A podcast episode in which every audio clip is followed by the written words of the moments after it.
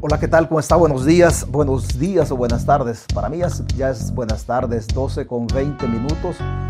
No sé qué hora son para usted en El Salvador, pero bueno, no importa, no importa la, hora que sea, no importa la hora que sea, nos vamos a, conectar por acá. Vamos a hacer el segundo en vivo.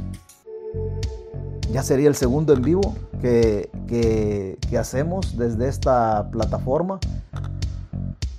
nos vamos a retirar un ratito de, nos vamos a retirar un ratito de, de, de Facebook y nos vamos a quedar un momentito aquí en YouTube porque pues allá usted sabe que hay inconvenientes, inconvenientes bastante, bastante grandes, bastante grandes, así que nos vamos a quedar aquí un momentito para seguir opinando de eso. Oiga, yo le quiero recomendar y antes, antes de recomendarle, gracias por conectarse, yo le quiero recomendar, siga usted el tweet, en la cuenta de Twitter de la candidata a la vicepresidenta de por el partido Arena, Ilcia Bonilla. Yo siento que Ilcia, yo siento que Ilcia algo tiene que decir. Honestamente le digo, siento que Ilcia algo tiene que decir. Me gustan algunos tweets, honestamente la siento un poquito como más, más lanzada, con más ganas de, con más ganas de, de discutir, como con más ganas de confrontar. Y eso, eso es bueno. Yo la he seguido en su cuenta de Twitter a Ilcia y me parece, me parece que como que tiene algo que decir. Sígala en su cuenta. Vea usted ahí cómo, cómo le hace para seguirla. Y, y, estará de acuerdo conmigo en el, y más allá estará de acuerdo conmigo en, el, en, en, ese, en esa observación. Algo, algo hay que decir. Hay gente también que me decía a mí que en razón del, Vamos a, vamos a hablar de, varias cosas. Lo vamos a hacer corto, una media hora, 35 minutos, lo mucho. Pero, pero vamos, vamos a tocar varios temas, así un poquito a la carrera. Ya hace ratito, tres días de no conectarnos, dos días de no conectarnos, pero parece que, parece que es bastante. César, soy Milton Lima de Aguachapán. Gracias por conectarse, Milton.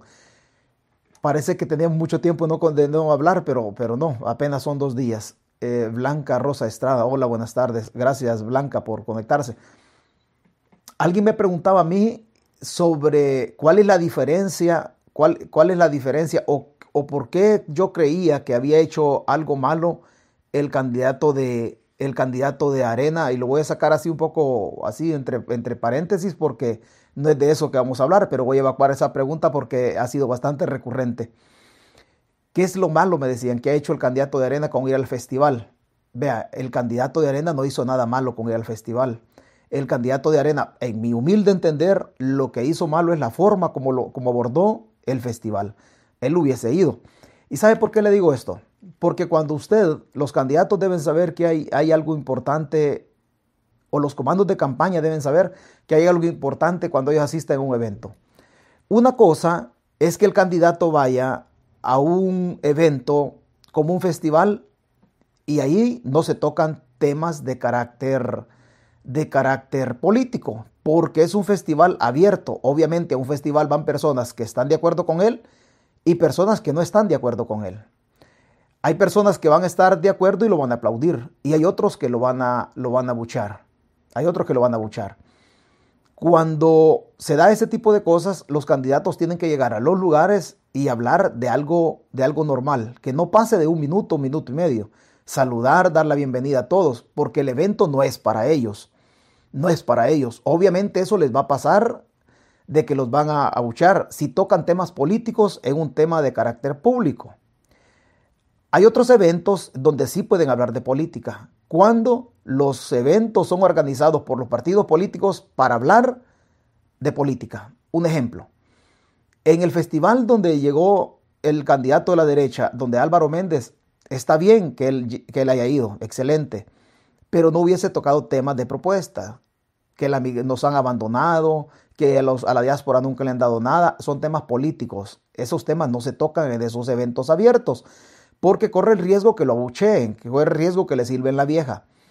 Cuando el evento es organizado por el Partido Arena, en el ejemplo, o el FMLN, o Nuestro Tiempo, cualquier otro partido político, entonces sí puede hablar de política, porque el evento ha sido organizado por su partido político. Esa es la, esa es la diferencia entre una cosa y la otra. si ustedes lo invitan, al candidato lo invitan a un evento político organizado por un partido X, ahí puede hablar de política, porque todos le van a aplaudir. Todos le van a aplaudir porque definitivamente todos están al unísono o todos son simpatizantes correligionarios de ese partido político. Ahí sí se puede hablar de política. En un, en un evento abierto, no, no se puede hablar de política. Bueno, Así solamente para evacuar esa pregunta por una crítica que, yo hice en razón de, de, lo que expuso el candidato ese día. Así es que hay dos formas, hay dos escenarios. Uno se puede hablar de política, en el otro no se puede hablar de política. Para que quedemos, que quedemos claros en ese sentido. Usted escuchó ayer el discurso, el discurso del, del, presidente Bukele. Usted escuchó ayer ese discurso. De eso vamos a hablar. Cosas que se escondieron en ese discurso, cosas que, cosas que no se dijeron. Y la realidad es que Bukele le fue a decir al mundo de que en efecto él, él va a la reelección. O sea, Bukele, Bukele no se detiene, dice su propia, su propia medicina, pero también dice un, par de, un par de mentiras. Pero el señor Joel tiene mi total apoyo. Cada día somos más los que estamos apoyando. Excelente, vayan y apoyen a su, a su candidato, vayan y apoyen. Lo que yo estoy diciendo es que los candidatos tienen que, o los comandos de campaña tienen que asesorar a su candidato para ubicarlo en el evento en que está para ubicarlo en el evento. Eso es lo que estoy diciendo yo. De ahí que ustedes lo apoyen, pues vayan y apóyenlo. O sea, si eso faltaba, faltaba más que duden que en apoyar a su candidato, vayan y apoyen a su, a su respectivo candidato. Solo estaba ubicando, tratando de, que entendiéramos cuál es la diferencia entre un festival, que es un evento público abierto, a un evento organizado por el partido político y cuál es el comportamiento del candidato en un lado y cuál es el comportamiento del candidato en otro lado. Nada más Nada más de eso, de eso se, trataba la, observación. De todas maneras, gracias Sergio Echeverría por, por, por, por comentar. Decíamos, ayer llega Nayib Bukele a las Naciones Unidas a mentir, literalmente a mentir, a hablar de un país, hablar de un país que no existe, hablar de un país que, que no existe. Jorge Alfaro, gracias por conectarse bien, bien, bien difícil, bien difícil lo que el presidente de la República llega, llega a hacer ayer a las Naciones Unidas. Pero escuche un audio usted, y teníamos pendiente lo de los PDL, teníamos pendiente lo de los PDL, escuche un audio usted de los números de teléfono, de donde le llaman y le están pidiendo el DUI. Y le están pidiendo el DUI. Porque usted debe estar sabedor, debe entender de que, de que definitivamente definitivamente el régimen va por todo. En El Salvador va por todo. Bukele dijo ayer en Naciones Unidas, sí, dijo, yo cambié el fiscal general, sí, yo cambié la sala, sí, yo cambié todo. O sea, él llegó a aceptar por primera vez, o por lo menos de manera oficial, se sabe que él necesitaba a los funcionarios alineados, alineados a su, a su conveniencia por primera vez. Y eso, eso es bueno, eso es bueno que acepte. Sergio, este discurso fue, fue para la población salvadoreña, eh, pues seguramente, fue para la población, seguramente haya sido para la población, pero ¿cuál población? El candidato no tenía necesidad de, someterse o de exponerse a que lo abucharan. Eso a un candidato no le funciona. Le voy a hacer, veo que el tema se va a poner bonito en relación a los al candidato o a los candidatos.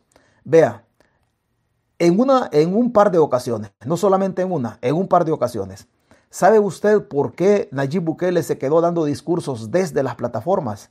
¿Sabe usted por qué Nayib Bukele se quedó dando discursos así desde, desde la plataforma de Facebook y no llegó a los territorios? En una ocasión en San Miguel le organizaron un evento a Nayib Bukele. Generalmente los candidatos nunca entran por la puerta de enfrente. Generalmente. Lo, lo, bueno, lo bueno de cuando un candidato le organiza un evento es que la, es que el, local tenga por lo menos una entrada en la parte en la parte de atrás, digámoslo así. Los candidatos nunca deben entrar por la parte de enfrente, jamás, sino que su ingreso tiene que hacerse por otra puerta. Y le voy a decir por qué. Nayib Bukele le organizaron un evento en San Miguel, allá por el 2018. Resulta que cuando Bukele se asomó a la puerta para observar cuántos habían en el, en el local, resulta que las personas que estaban ahí no pasaba de 30 personas. ¿Qué hizo Nayib Bukele? Se regresó, se regresó y a los organizadores del evento, estoy hablando del 2018, y a los organizadores, organizadores del evento, ¿qué les dijo? Que dijeran que él había tenido un inconveniente en carretera y que sobre la Panamericana había tenido un desperfecto mecánico su vehículo y que no iba a llegar. Él observó el local, él observó la, la concurrencia y cuando vio la concurrencia que no pasaban de 30, no le gustó, no le gustó y no asistió y dio cualquier excusa. Los organizadores lo que hicieron suspendieron el evento en virtud del supuesto desperfecto mecánico del vehículo. No, la realidad es que él, fue, él ingresó por la puerta de atrás y vio la concurrencia y no quiso llegar. Bukele de esa experiencia tuvo dos experiencias en donde la gente no le llegaba. A partir de ahí, él tomó la decisión de pregrabar los, los discursos y hacerlos llegar como que estaban en vivo en la plataforma de Facebook. Pero la realidad es que no estaban en vivo, pero él se quedó haciendo ese tipo de discursos.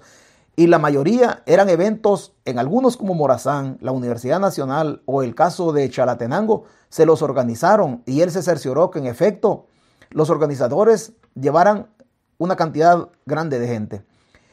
En el de Chalatenango, ¿qué sucedió? Y esto lo conoce, lo conoce Roy García, que él organizó ese evento. ¿Qué sucedió en Chalate? Para no tener el problema de que no llegara la gente, como lo había tenido en San Miguel, en Chalatenango migraron gente.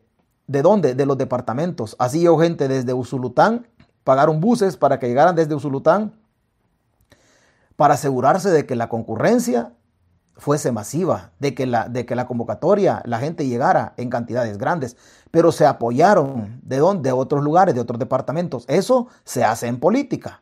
Se hacen todas las actividades políticas, todos los candidatos hacen ese tipo de cosas, porque no hay nada más mortal para un candidato, dos cosas. Una, que lo bucheen o le sirven la vieja y que le den señales de no aceptarlo.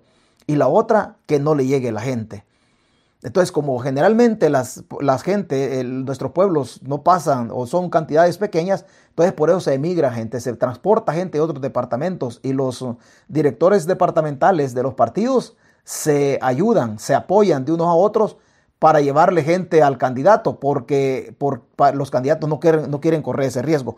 Entonces, esa no hay, no, es, no hay necesidad de correr ese riesgo. Lo correcto de un candidato es que vaya a lugares donde hay mucha gente y que le, y que le, y que le tiren porras, que le sirven de algarabía, de felicidad, de satisfacción. Esa es la, esa es la, la, la realidad.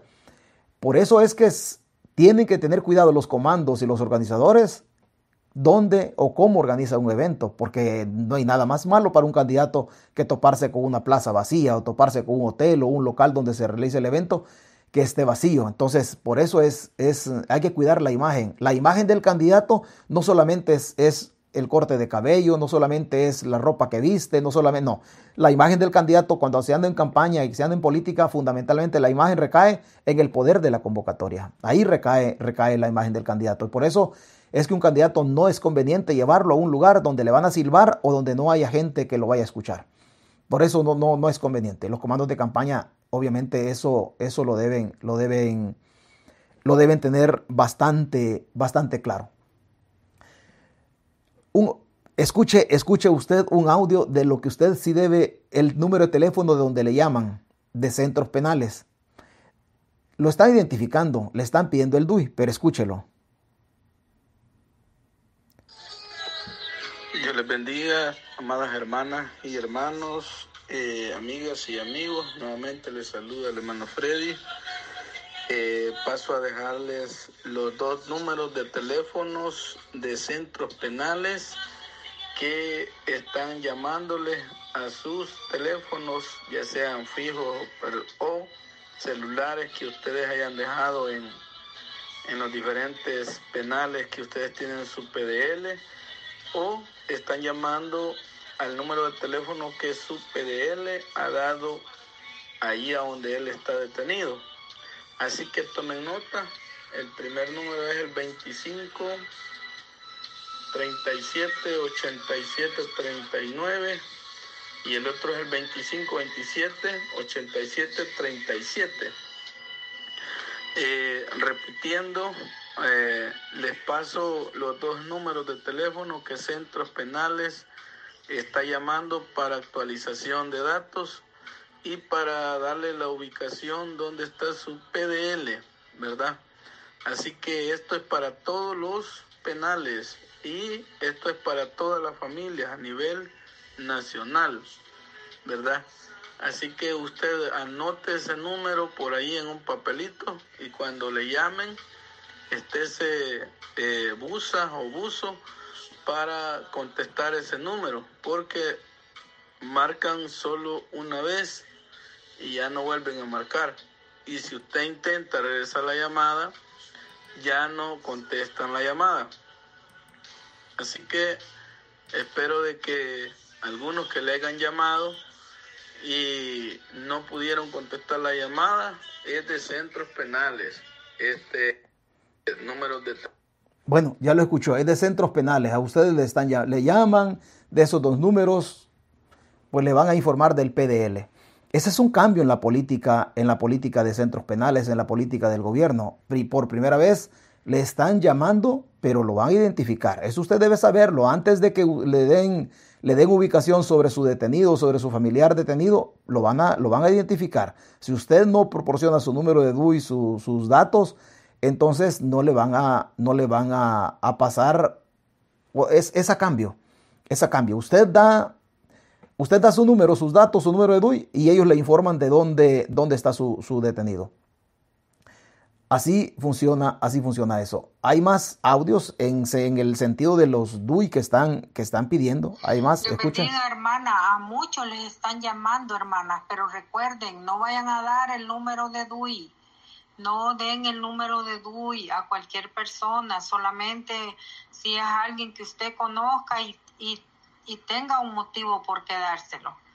Pero eh, sí, ya le llamaron a muchos en los diferentes grupos, están reportando que les están llamando. Recuerden también eh, eh, de la tranquilidad, tranquilícense, estén tranquilos al momento de la llamada, porque sabemos de que también podemos eh, pensar que nos están llamando para decirles que está libre que sería lo mejor, ¿verdad?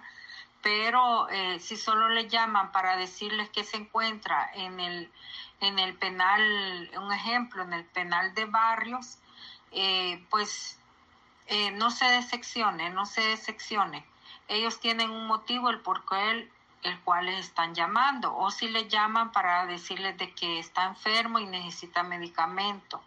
No queremos que nos enfermen, no queremos que tengan una preocupación más eh, sus familiares, ¿verdad? Recuerde, si usted se enferma a la hora de salir su PDL eh, libre, lo va a encontrar enfermo o enferma. Así es que les pedimos que tengan tranquilidad al momento que les llamen y decirles, a recordarles que no vayan a dar el número de DUI, porque ya se acercan las votaciones y no se sabe el por qué están pidiendo ese número. Y es mejor estar precavido.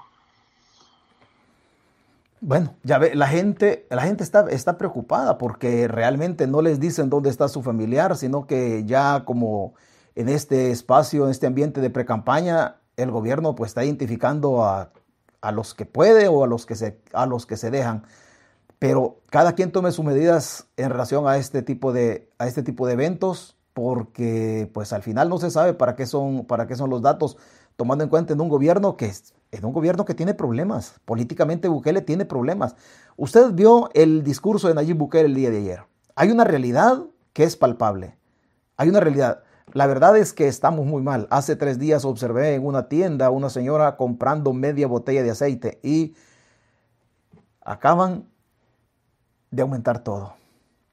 Le decía, usted el día de ayer observó a un, a un, a un Nayib Bukele en las Naciones Unidas cansado, cansado. O sea, honestamente, si usted observa el, el rostro de Bukele, denota cansancio, preocupación, fatiga, denota no sé qué más cosas. Y ahí usted imagínese, porque pues sobre Bukele se dicen, se dicen tantísimas cosas.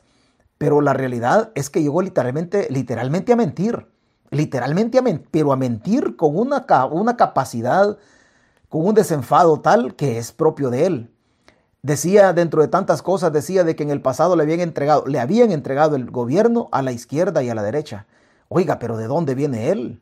O sea, ¿de dónde viene él? Nayib Bukele tiene un origen de la izquierda y que antes gobernaba la izquierda y la derecha. Pero ¿y con quién gobierna Nayib Bukele?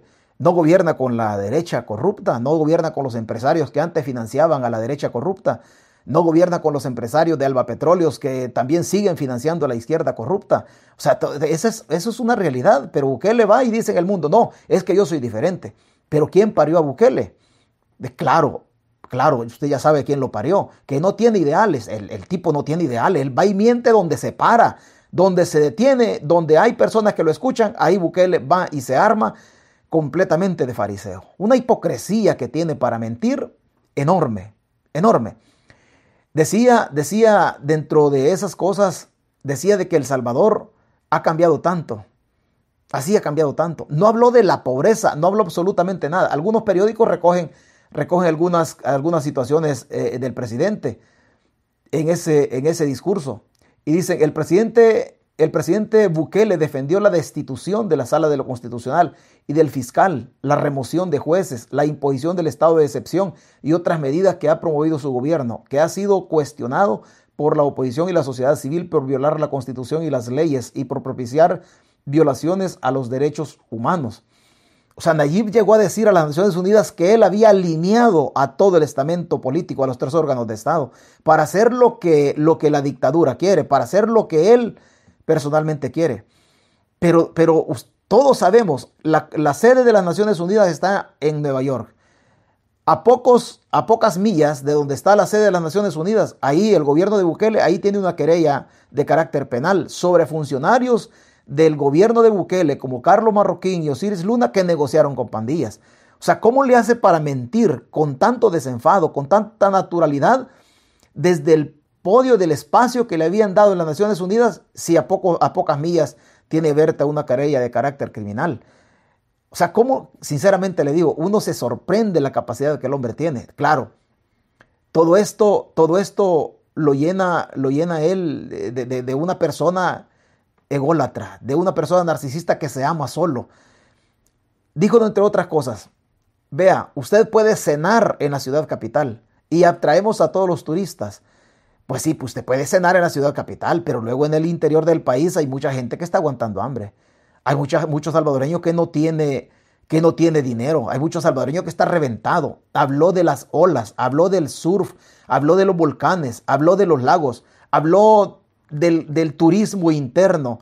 Pero ¿qué salvadoreño tiene dinero para visitar nuestras playas? Por lo menos usted, usted que vive en El Salvador. Si en concepto de diáspora, pues nosotros ya sabemos la historia de la diáspora, cómo le hacen para gastarse su dinero allá. La diáspora ya sabemos que se endeudan y van todo, van, van 15 días, un mes, se endeudan aquí con las tarjetas para después venir a pagarla. Pero el turismo interno, el turismo local, el turismo que vive dentro de 2.000 o 20.000 kilómetros cuadrados en El Salvador, se desplaza y llega a las playas.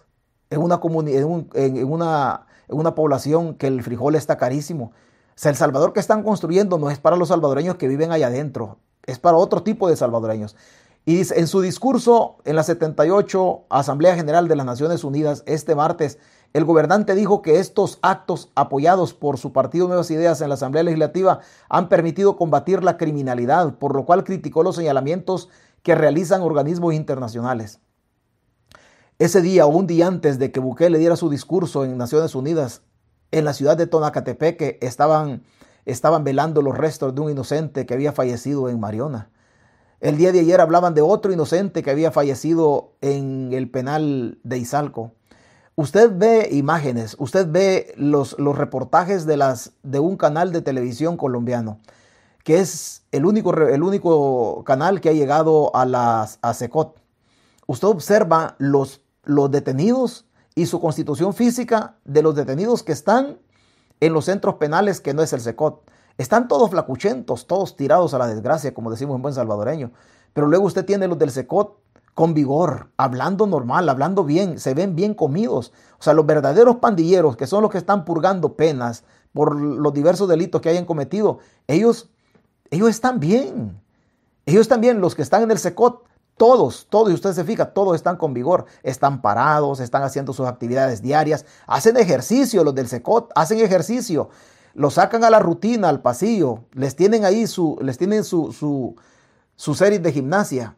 La pregunta es, las imágenes que usted ve del resto de centros penales, de los de Mariona, de los de Izalco, del resto de penales donde están los inocentes, esos, esos detenidos están muy jodidos. Si ustedes los ven en, los hospitales pasando consulta con los grilletes, los ven todos flacos, están haciendo un grandísimo esfuerzo por mantenerse parados, por mantenerse verticales. Pero luego usted ve a los pandilleros, los que sí son pandilleros, que están completamente tatuados, usted los puede observar tranquilos, cómodos, conformes y conscientes de que están purgando una pena, pero conscientes de que tienen la alimentación. No se quejan, no se quejan en absoluto, pero ve el resto de familias velando sus, velando sus inocentes.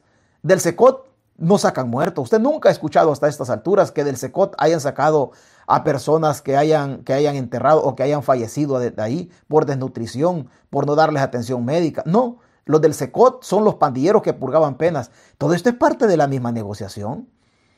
Esto es parte de lo que se, de lo que se sustenta en esa querella de Nueva York, en esa querella penal donde aparece Osiris Luna y Carlos Marroquín. Pero vea usted a su familiar, vea a su familiar cómo está. Vea usted ese, ese, ese, ese reportaje de esa radio o de ese canal de televisión en Colombia y se dará cuenta de que hay, un, de que hay unos procesados de, con categoría A y hay otros procesados con categoría C. Los procesados con categoría C son los de nosotros. O sea, de ese tipo de pactos, la dictadura de Bukele cree que el pueblo no se da cuenta y que no logramos observar cuál es la complexión, la constitución física de los del SECOT y la constitución física de los otros que usted puede ver en redes sociales, en imágenes, y puede observar usted de que están todos flacuchentos, ya cadavéricos, que están ya queriendo, queriendo o dando los últimos pasos en este mundo. Esos, esos, esos son los que está manipulando el gobierno. A esas familias les está hablando el gobierno. Hay personas que las ponen en libertad, sí, pero van a morir a su casa y que lo, la vida que les va a quedar son dos o tres meses. Que el Estado solamente se está desembarazando o se está deshaciendo de la responsabilidad que, de que tenga el Estado en cuanto a que la persona se muera dentro de centros penales. Pero que al final hay muchas personas que están muriendo ya, ya habiendo recobrado su libertad, ya estando en su casa. Ahí terminan muriéndose por las condiciones en las que se están desarrollando o en las que conviven o viven dentro de los centros penales, por los niveles de tortura, por los flagelos, por un montón de prácticas que hacen incluso, incluso agentes del Estado. Incluso agentes del Estado, se escuchan audios de abusos sexuales, se, escuchan audios de maltrato, un montón. De eso no habló el presidente de la República. No habló el presidente de la República. De eso, de eso se quedaron completamente callados. Hablaron de lo, que, eh, de lo que no existe. De lo que no existe. De eso sí habló de eso se habló eh, Bukele. Así que tomamos, dice, así que tomamos la decisión de depurar el Ministerio Público, la Fiscalía, el órgano judicial y el sistema carcelario. Además, cambiamos las leyes para asegurarnos que los terroristas no salieran de nuevo de la cárcel. De acuerdo con el presidente, fue en ese momento cuando comenzaron las condenas internacionales. Mediante el régimen de excepción se han suspendido garantías constitucionales y judiciales de los salvadoreños y se han llevado a la cárcel cerca de 75 mil personas acusándolas de ser pandillas o estar con vínculos de estos grupos. Aunque el, aunque el ministro de Seguridad habló en una entrevista en Bloomberg, habló de 100 mil detenidos.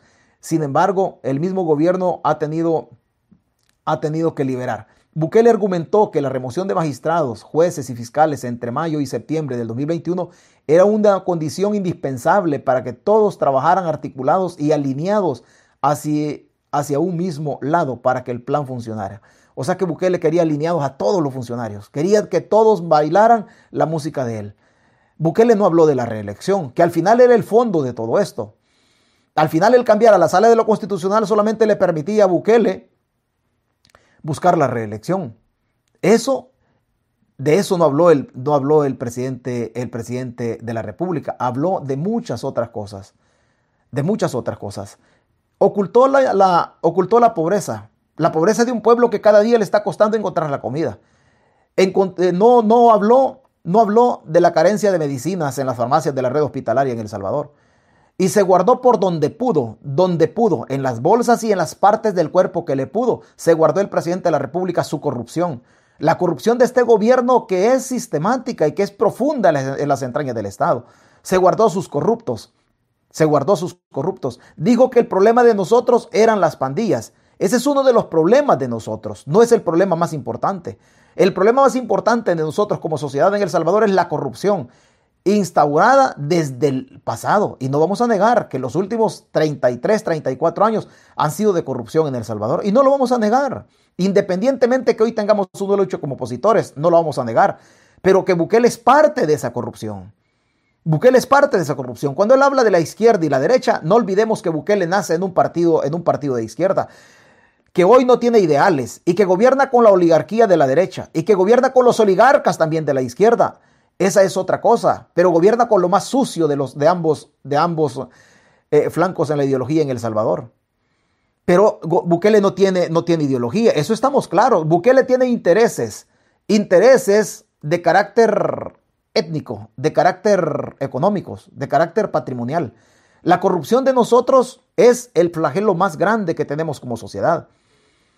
El tema de pandillas. No es el problema más grave el que tenemos nosotros, el tema de pandillas. Porque las pandillas, porque la delincuencia nace en los barrios pobres, la delincuencia nace en Soyapango, Ilopango, Ciudad Delgado, Apopa, en, esas, en esos barrios donde no llega el Estado, donde la seguridad social es malísima, donde las escuelas no tienen muebles, donde la infraestructura académica o escolar tampoco funciona. De ahí nace la pobreza, de ahí nacen las pandillas, de la desigualdad, de la concentración de la riqueza, de la poca capacidad que tiene el Estado en el retorno que debe ser de los impuestos del pueblo. Ese retorno que se tiene que, se tiene que ver en el desarrollo de las comunidades, acometidas de agua potable, alumbrado público y otras cosas. Ese desarrollo se ve coartado y usted ya lo sabe, el robo del FODES. O sea, de la corrupción el gobierno no va, y no habla en los conciertos de naciones, como este caso de Naciones Unidas. No habla por qué? Porque ahí están metidos sus funcionarios y empresarios, oligarcas en El Salvador, están metidos en ese negocio, en donde nosotros los pobres somos el negocio. Nosotros somos los del negocio, hacen negocio con nuestra libertad. Habló de las pandillas. El flagelo de las pandillas se va a venir dando siempre. Dentro de 30 años vamos a estar en otro problema de pandillas. Porque los ricos siguen concentrando riqueza, porque el Estado lo sigue utilizando para sus fines perversos y diabólicos, ignorando las necesidades de allá abajo, de una población que está reclamándole al Estado lo que el Estado no le da, lo que el Estado no le da. Hoy nosotros estamos en este problema. Más de 100 mil niños se están desarrollando sin el concurso de su papá o de su mamá. Sin el concurso de ambos, de ambas cabezas de hogar, tanto el padre o la madre están detenidos. Y así están desarrollando más de 100 mil niños en El Salvador bajo las naguas o las faldas o el cuido que pueden hacer sus abuelos, que ya cumplieron con el rol de, criar a sus hijos. Hoy les toca estar criando a los nietos. Esta, este desfase, este callejón social que estamos dejando en El Salvador y que el gobierno lo está propiciando, esto lo vamos a pagar nosotros dentro de 20, 25 años, cuando estos hipotes no tengan, no tengan la referencia de su papá, no tengan la referencia de su mamá.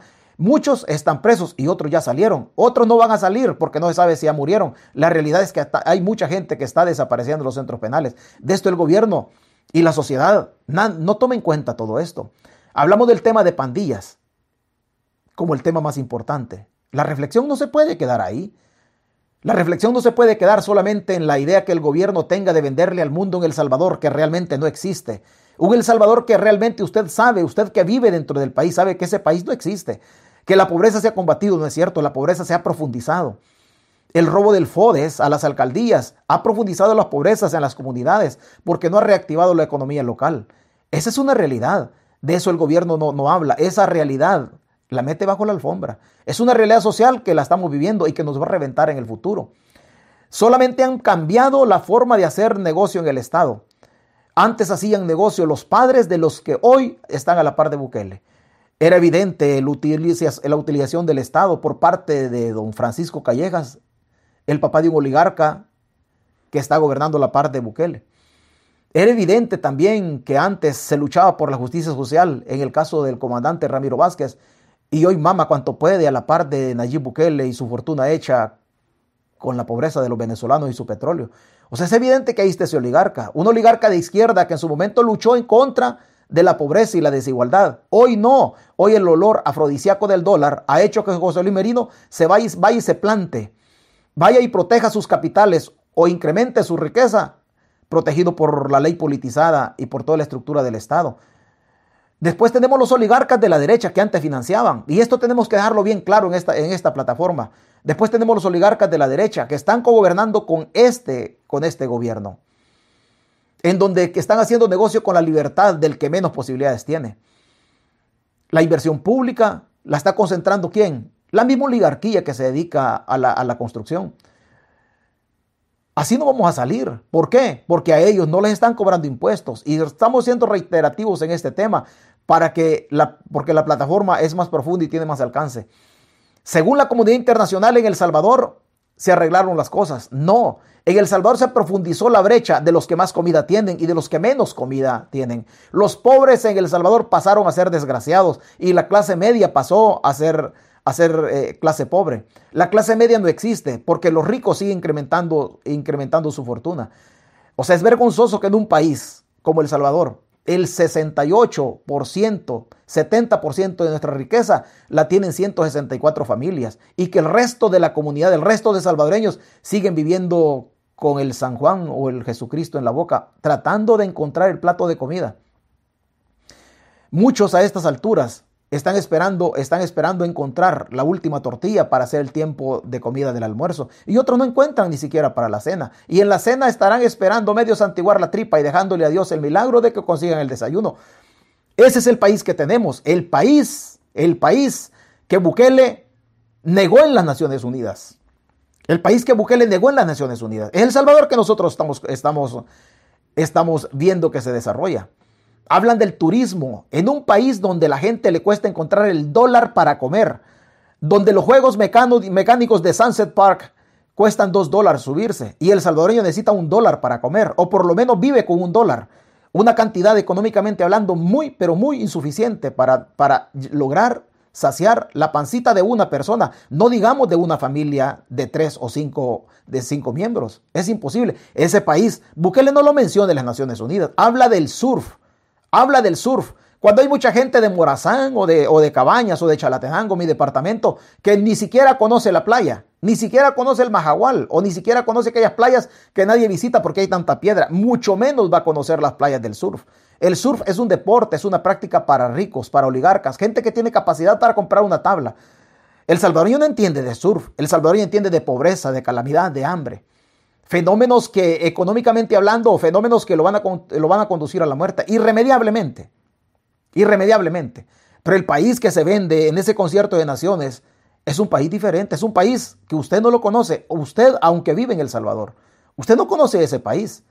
Usted conoce el país de la calamidad, usted conoce el país en donde están, están corriendo, desalojando a la gente que se, se dedica a vender su mercancía a gritar por cuenta propia, de manera ambulatoria. Anda la gente vendiendo en la ciudad capital. Esa ciudad capital ya no es para usted. Esa ciudad capital hoy es para el turista. Usted tiene que rebuscarse. Usted que vendía en la calle Arce o en cualquier otro, en la Rubén Darío o cualquier otra arteria en la ciudad capital, usted tiene que rebuscarse ir a vender a otro lado. Porque El Salvador se está construyendo El Salvador para los ricos, para, para los ricos que no tienen nada que ver con usted. No tiene nada que ver con usted. Se está construyendo para el turista. Usted puede cenar en los restaurantes en la ciudad capital. Y los restaurantes del futuro en la ciudad capital van a ser pomposos, van a ser restaurantes de oligarca, donde muchas personas no van a poder llegar, no van a poder llegar. La capacidad que usted tiene en razón del nuevo, del nuevo El Salvador, de la nueva capital que se está construyendo, es para vender platos de comida de 40 dólares. En un salario mínimo que no pasa de 365 o 360 dólares. Y de ahí tienen que descontarle. En un salario mínimo de 10 dólares diarios, usted tiene que le están construyendo una ciudad capital en donde el turista va a llegar a pagar 40 dólares por plato de comida. Ese es el país suyo, sí, es el país suyo, pero es un país plagado de pobreza, de calamidad, de desigualdad, de desigualdad, que al final es el origen de la delincuencia. O sea, el problema de nosotros no son las pandillas, porque el fenómeno de las pandillas se va a volver a dar dentro, dentro de 25 o 30 años.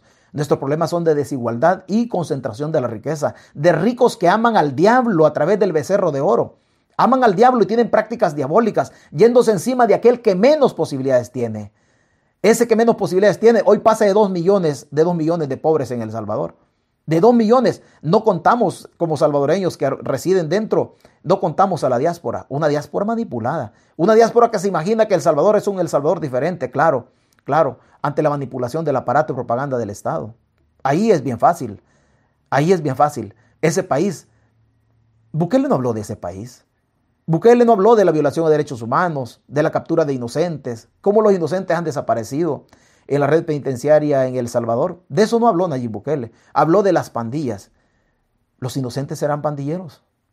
No, no son pandilleros. Los inocentes no son pandilleros. Los inocentes son personas que de manera aleatoria o por casualidad o por aquellas cosas de la vida estaban en el lugar equivocado. Y la dictadura se está encargando de matarlos, haciendo pasar que es una lucha contra las pandillas. La realidad es que no es una lucha contra las pandillas. Los verdaderos pandilleros condenados, unos están en el secot bien hartados y bien comidos, pueblo. No nos hagamos bola. Y los otros no los quiso extraditar Nayib Bukele.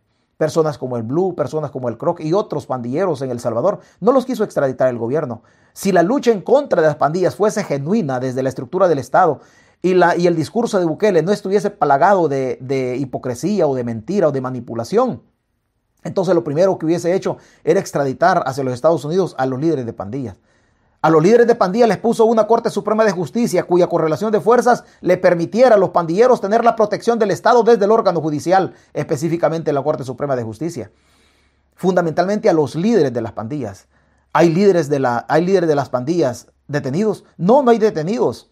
No hay detenidos. Fue el mismo Estado el mismo Estado que organizó la matanza de la última semana de marzo y el mismo Estado que les permitió a los líderes de pandillas salir del Salvador.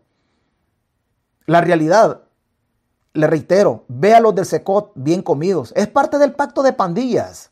Es parte del pacto de pandillas. Están reflejando la lucha contra pandillas, pero en contra de aquellos que están muriendo en, en, en Izalco o en el penal de Mariona. Y eso no lo podemos callar. Eso no lo podemos callar. Las raíces estructurales de la, de la, delincuencia en El Salvador no se tocan y no se van a tocar. Y no se van a tocar las raíces estructurales. Porque nosotros, nosotros los pobres, seguimos siendo una industria muy potable desde lo económico, del control social y sobre todo desde lo electoral. A nosotros tratan de manipularnos las veces que quieren. Las veces que quieren y las veces que ellos pueden. Y desgraciadamente siempre pueden. Desgraciadamente siempre pueden. Pero eso eso de la delincuencia no se puede erradicar de esa manera. Los ricos son los que más suman y los pobres son los que más suman. La diferencia es que el pobre suma, suma, miseria, suma hambre, necesidad de desarrollarse en la universidad, en las escuelas, necesidad de medicina. Eso es lo que suma el pobre. El rico en El Salvador suma capitales. Desde los impuestos de nosotros hacen negocio con nuestros mismos impuestos. Con nuestros mismos impuestos. El Salvador es diferente, sí, de los que tienen hambre y están muriendo y de los que tienen todo y les sobra comida. Ese país, ese país no es viable. De ese país, Bukele no quiso hablar en las Naciones Unidas. ¿Por qué esconde Bukele una realidad? ¿Por qué el mundo, por el mundo tiene que conocer un El Salvador que no existe? Un país que no existe. En esta plataforma es más, es más punzante, esta plataforma tiene más alcance, es más profunda. Y vamos a tratar de, tratar de quitarle palabras grotescas que la plataforma nos vaya a sancionar. Y vamos a utilizar otro lenguaje. Pero la denuncia no puede parar. La denuncia no puede parar. La persecución de opositores, de aquellas personas que el régimen no está, no acepta, no acepta, que le contradigan, Aquellas personas que contradicen su discurso, su relato, esas personas no le, no le gustan. Hay que plegarse a los designios y a la, voluntad de la dictadura para, para, que él tolere lo que, nosotros, lo que nosotros decimos en el caso de opositores. Pero aquí hay que seguir, hay que seguir reiterando. Tenemos en El Salvador una dictadura en desarrollo, una reelección que no está autorizada por la Constitución, un gobierno un Bukele que llegó al gobierno por las reglas democráticas y que estando en el poder ha torcido las, las reglas, ha torcido la ley y acomodó una resolución de la, de la Sala de lo Constitucional en una clara flagrancia, flagrancia y violación a los preceptos constitucionales o a los artículos pétreos. Muchos de estos abogados de la Sala de lo Constitucional seguramente son docentes universitarios y van a las universidades a dar la cátedra de Derecho Constitucional. Pero ¿de cuál constitución les hablan estos magistrados que son docentes universitarios?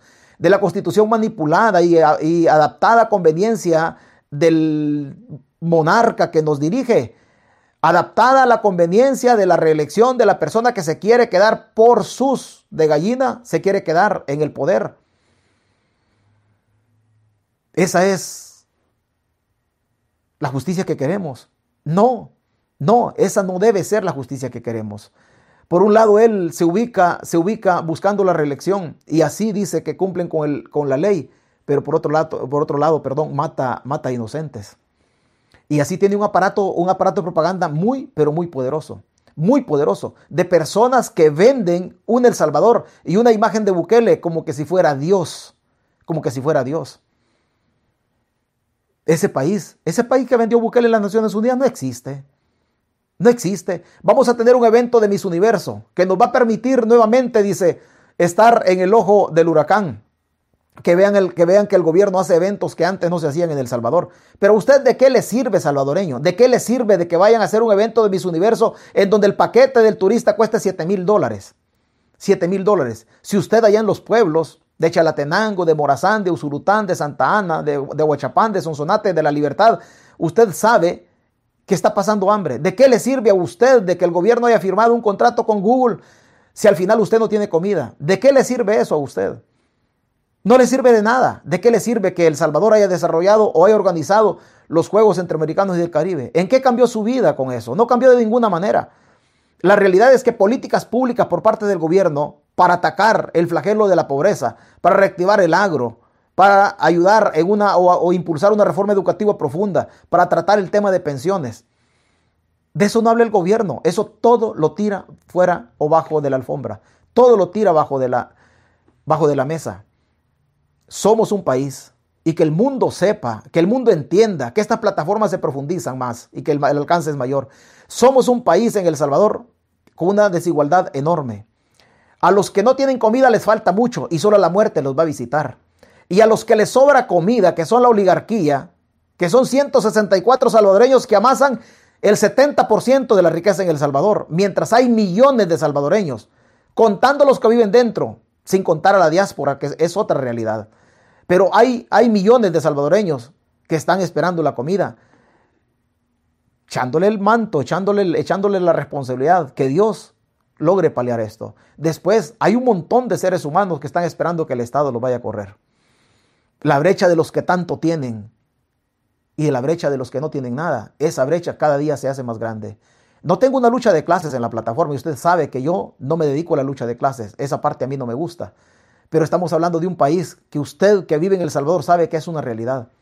Sabe que es una realidad, una realidad que Bukele ayer en Naciones Unidas, de manera farisea e hipócrita, llegó a mentirle al mundo y en la cara y en la cara de nosotros como salvadoreños llegó a vender un país que no existe, un país que no existe, en donde los que tienen, reitero, amasan más, y los que no tienen, solo están esperando nada más la muerte. Esa es la realidad. Estos esfuerzos de la plataforma los vamos a seguir haciendo y los vamos a, quizás a dejar un horario fijo a mediodía para, para seguir profundizando sobre estos temas. No hay mañana, no hay mañana. No es que mi plática esté orientada a que el los del FMLN lleguen a gobernar o los de arena lleguen a gobernar. Usted sabe que yo no tengo ideología política en El Salvador, pero no podemos callarnos nosotros en razón de lo malo que se está gobernando el país. Eso no nos podemos callar en ningún momento, en ningún momento. Yo solo le pido de favor, yo no le voy a pedir que me mande un QR o que este es mi QR o que me mande o que me mande dinero. Yo no le voy a pedir que me mande dinero. Usted aquí se va a conectar de manera de manera voluntaria. Usted solo tiene que hacer dos cosas nada más. Darle un like, suscribirse y compartir el contenido. Eso no le cuesta ni un 5. Eso no le cuesta ni un 5. Este, este, este canal de YouTube no está, no está hecho para hacer negocio. Este canal de YouTube está hecho para profundizar en la denuncia, para profundizar en temas que en El Salvador por algún motivo los medios de comunicación no quieren tocar. Y seguramente en el camino, cuando nos vayamos este, estructurando de mejor manera, y vamos poniendo un tiempo, una hora puntual, seguramente el canal se va, a convertir en un problema para los periodistas en El Salvador, para los periodistas menteros que ocultan la información y le niegan el derecho de estar informado a los pueblos. Para esos periodistas se va a convertir en un problema este canal. Seguramente también se va a convertir en un problema para los oligarcas que algún día van a lanzarse encima del canal con el ánimo de, de denunciarlo, no digamos en el caso del gobierno. Vamos a utilizar palabras diferentes, sin ser soez, sin ser vulgar, pero vamos a decir lo mismo en virtud de cumplir con los requisitos de la plataforma. Pero no vamos a dejar, no vamos a dejar ni a bajarle decibeles a la denuncia. La grosería, la vulgaridad, la forma soez de decir las cosas que de alguna manera se utilizan en la otra plataforma, esa la vamos a, la vamos a suspender acá. Pero tenemos otra manera también de, de dirigirnos y otra manera de mencionar otros términos de mencionar los fenómenos en El Salvador. Pero no vaya a pensar usted que porque estamos aquí nosotros estamos dispuestos a hipotecar o para guardar nuestra libertad. No, vamos a decir las cosas y vamos a defender la libertad con otros términos, que se entiendan, que entienda usted y que el régimen también entienda de que el canal no nació para chuparle las medias a la dictadura naciente en El Salvador al mando de Nayib Bukele.